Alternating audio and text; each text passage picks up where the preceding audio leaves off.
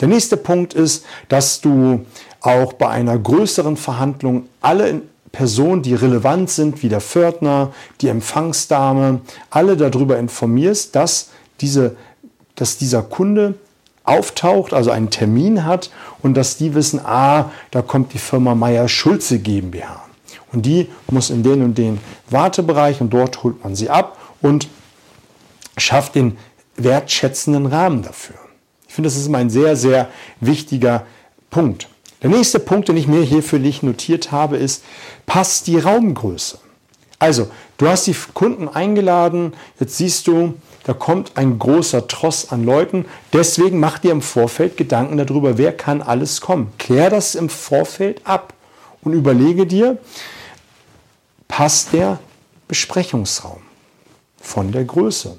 Und oft ist es sinnvoll, dass man in einem nahegelegenen Hotel einen Raum mietet. Ein Raum mietet, der groß genug ist für alle Personen und dann natürlich auch die Personen, die relevant sind von deiner Seite aus, mit in die Besprechung mit hineinholt. Es gibt nichts Schlimmeres, dass man in diesem Raum ist, der zu klein ist, wo die Klimaanlage es nicht schafft, in Sommermonaten äh, die Raumtemperatur runterzukühlen. Man ist am Schwitzen, die Stimmung kocht quasi. Es, sind, äh, es ist eine aufgeheizte, aufgenervte Stimmung und man kriegt dann nicht so ein schönes Ergebnis hin. Wenn du den Heimvorteil schon für dich äh, nutzt, das ist jetzt ein Trick, den viele heute leider noch machen.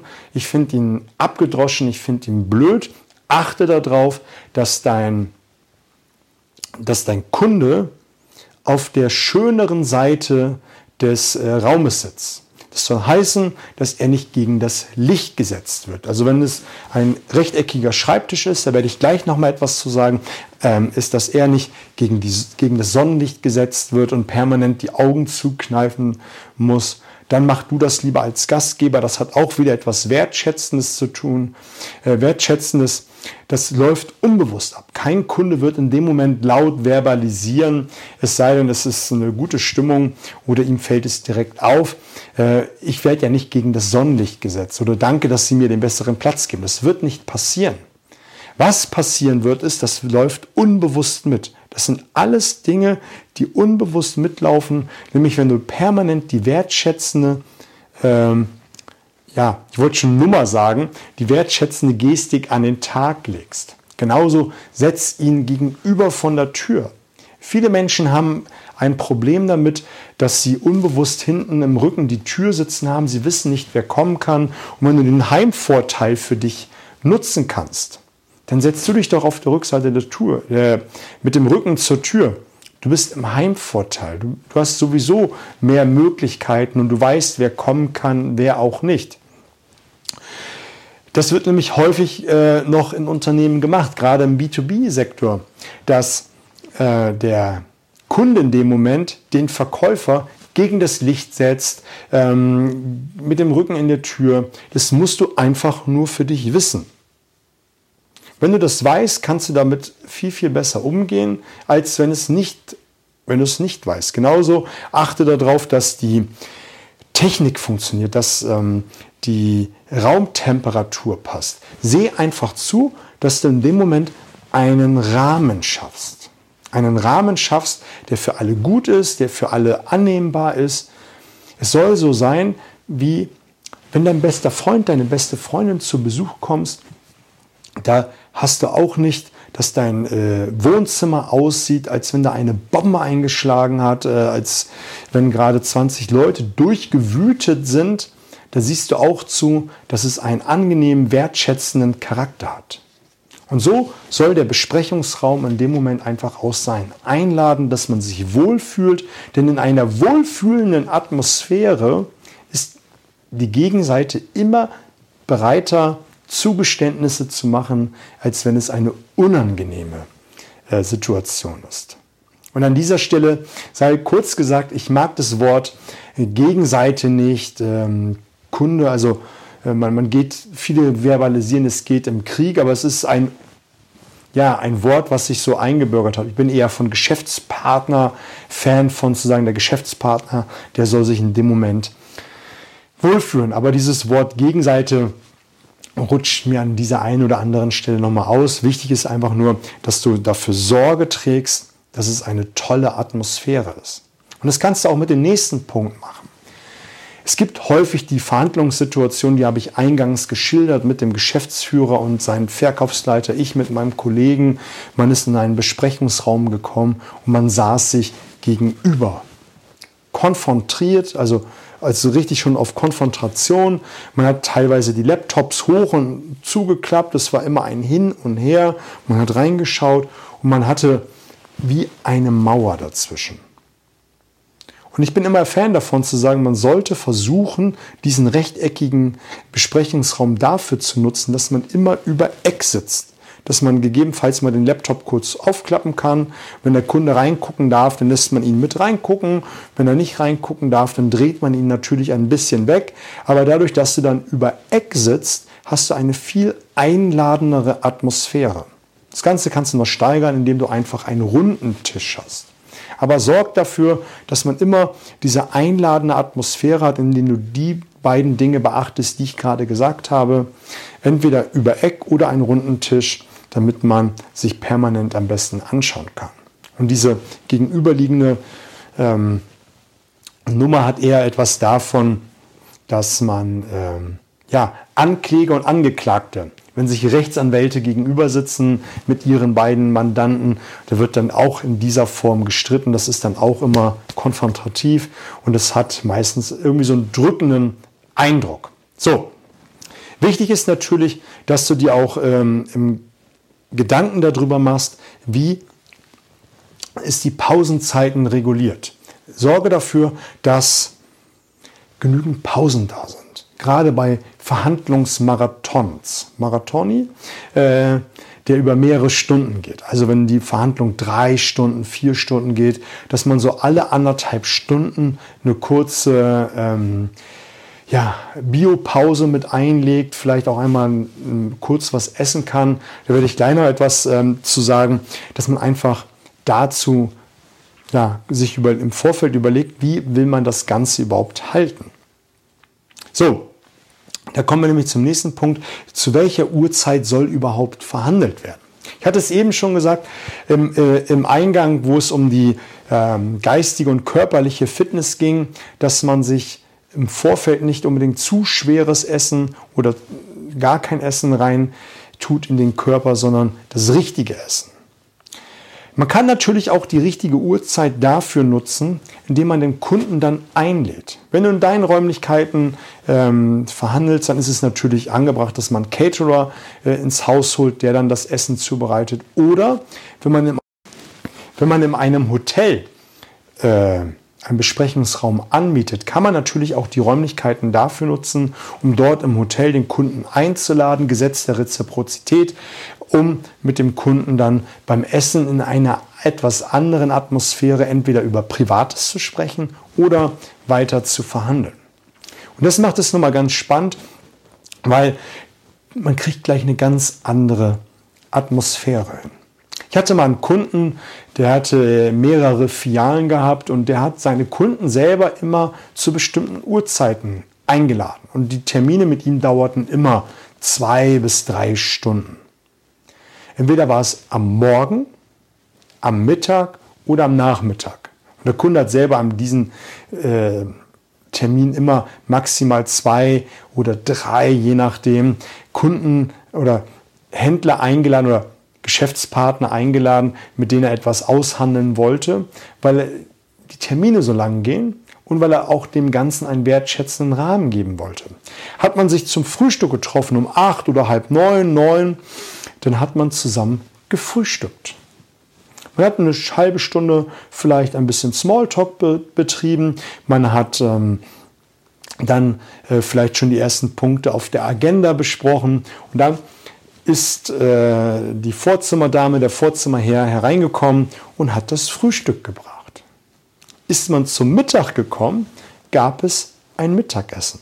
Man konnte sich dann bei dem Kunden drei verschiedene Gerichte auswählen, die einen dann zugesagt haben. Die wurden dann bestellt und äh, in der Mittagspause gab es dann das Essen. Und am Nachmittag, wie soll es anders sein, gab es etwas Süßes. Und es hatte immer einen total schönen Charakter, weil man einfach eine ganz andere Atmosphäre geschaffen hat. Und das war jenseits von dem, was normalerweise passiert, dass man ein wenig Süßes mit auf den Tisch stellt. Und dann möchte ich dir auch noch einen Trick erzählen, der häufig gemacht wird und damit du nur einfach weißt, wie du damit umzugehen hast, nämlich genau das Gegenteil. Häufig wird die Raumtemperatur extrem hoch gesetzt oder extrem niedrig, meistens zu hoch, damit man das Schwitzen anfängt, dann stehen keine Getränke auf dem Tisch. Dann gibt es nichts zu essen. Und für solche Fälle empfehle ich in meinen Coachings, Workshops, Trainings immer wieder, packe dir ein, zwei kleine 05 Wasserflaschen in deine äh, Tasche und auch ein paar Nüsse. Nüsse sind gut, die gehen schnell ins Gehirn und vielleicht noch einen kleinen Schokoriegel. Und wenn nichts zu essen ist und man ist schon zwei Stunden am Verhandeln, dann mach einfach die Tasche auf, trink etwas und Ende. Und dann packst du es wieder zurück.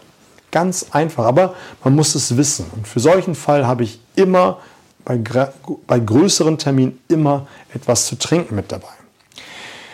Der nächste Punkt ist, den du für dich abklären solltest, ist, dass du störungsfrei verhandelst. Gerade in deinen Räumlichkeiten, wenn du mit einem Kunden dort sitzt, dann mach es störungsfrei. Gib die Anweisung raus, dass in dem Moment keiner reinkommen darf. Egal für was. Es gibt nichts Schlimmeres, als wenn man permanent als Geschäftsführer oder VKL oder auch als Vertriebler, weil wieder ein Kunde anruft, weil irgendein Problem aufgetaucht ist, permanent rein und raus gehen muss. In dem Moment, wo du dort stehst, ist der Kunde das absolut Wichtigste in diesem Moment. Es gibt nichts Wichtigeres. Er ist angereist, er nimmt sich Zeit, er hat vielleicht ähm, Reisekosten, die er bezahlen muss. Aber in dem Moment ist der Kunde das Wichtigste, was es gibt. Also störungsfrei. Ich hatte eingangs gesagt oder die Geschichte erzählt von meinem Kunden, wo am Anfang noch Agendapunkte mit auf, draufgepackt worden sind, wo ich dachte, naja, die kann man ja schon irgendwie lösen. Das war ein bisschen leichtfertig. Und ich habe Zugeständnisse gemacht, die ich nicht äh, hätte machen sollen. Und aufgrund dessen, dass der Termin länger gedauert, gedauert hat, also nicht genau definiert war, wie lange er dauert, habe ich dann auch nochmal Zugeständnisse gemacht. Und das waren zwei große Fehler in einer Verhandlung, die mir nie wieder passiert sind. Es wird nämlich häufig gemacht. Und es ist auch wieder ein Trick, der häufig angewandt wird, dass man beim Kunden sitzt oder der Kunde kommt zu einem her und dann wird noch sehr, sehr kurzfristig ein oder zwei Punkte auf die Agenda gesetzt. Und es ist ein absolutes No-Go. Und da einfach an dieser Stelle der Tipp, lehne es ab. Du kannst einfach sagen, darauf haben wir uns nicht vorbereitet, das können wir gerne an einem anderen Termin besprechen. Ende. Der Kunde wird diese Pille schlucken. Das ist von ihm ein Versuchsballon, um zu sehen, wie weit er mit dir äh, gehen kann, um auch seine Interessen in dem Moment durchzudrücken. Aber in dem Moment musst du einfach sagen, das ist auf gar keinen Fall drin. Dieser Punkt kommt nicht mit drauf. Und warum ist es noch wichtig, dass du im Vorfeld weißt, wie lang die Agenda ist? Du kannst dir im Vorfeld Gedanken machen, wie viel Zeit du brauchst, auch mit einem bestimmten Puffer. Wenn du dich um 14 Uhr triffst und der Termin geht bis 18 Uhr, dann planst du vielleicht 18.30 Uhr, 19 Uhr mit ein. Und je nach Wichtigkeit des Kunden und wo der regional sitzt, packst du noch eine Hotelbuchung mit hinten dran. Warum ist es so wichtig? Weil manche Kunden spielen selber in der Verhandlung auf Zeit. Die sitzen mit dir in dem Besprechungsraum, dann wird andauernd gestört, dann fehlen Unterlagen, die müssen erst besorgt werden, dann zögert sich die Pause noch ein wenig und, und, und. Da wird auf Zeit gespielt, weil es um viel Geld geht, um ja auch für dich und für deinen Kunden und das weiß er und das möchte er in diesem Moment ausnutzen. Und wenn du im Vorfeld weißt, es könnte länger dauern, ich buche lieber ein Hotel hinten dran, dann kannst du diesen ganzen Pausen auch etwas gelassener entgegenwirken. Stell dir mal vor, du hast einen, einen, einen Kunden, der im Süden des Landes sitzt, du sitzt im Norden, fliegst mit dem Flugzeug runter und um 19 Uhr oder um 20 Uhr geht die letzte Maschine wieder Richtung Norden zurück. Jetzt hast du Zeitdruck. Die schlechteste Position, um zu verhandeln. Wenn du aber weißt, dass das nächste Hotel oder das Hotel, was du gebucht hast, 24-Stunden-Rezeption äh, hat, kannst du den ganzen äh, viel, viel gelassen entgegenwirken und den Kunden sagen, ist für mich gar kein Problem, wenn das heute länger dauert. Ich habe hier äh, äh, in München eh ein Hotel gebucht, also wir können uns Zeit lassen.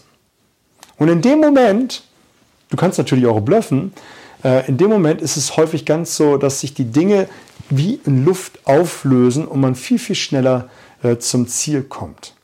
Aber an dieser Stelle sei einfach nur oder die Empfehlung rausgegeben, mach solche Dinge wie ich buche ein Hotel oder ich fliege am nächsten Morgen oder ich mache irgendetwas anderes. Also ich fliege am nächsten Morgen und ich buche ein Hotel, ist ja fast dasselbe. Du kannst auch sogar so weit gehen, wenn du deinen Kunden kennst, dass du vielleicht eine Nachmittagsmaschine nimmst, weil du weißt, es könnte noch die Besprechung am nächsten Vormittag gehen. Ich will dir einfach nur sagen, komm raus aus dem Zeitdruck.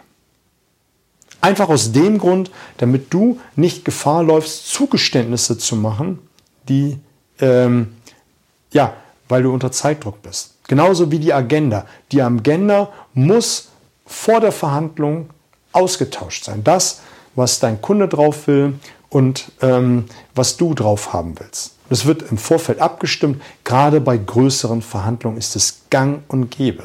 Und wenn du das noch nicht gemacht hast, dann mach es ab jetzt. Und du wirst merken, allein dadurch, dass du ein gedrucktes Blatt Papier mit zur Verhandlung bringst, wo drüber gesprochen wird, hat eine enorme Wirkung. Warum ist das so?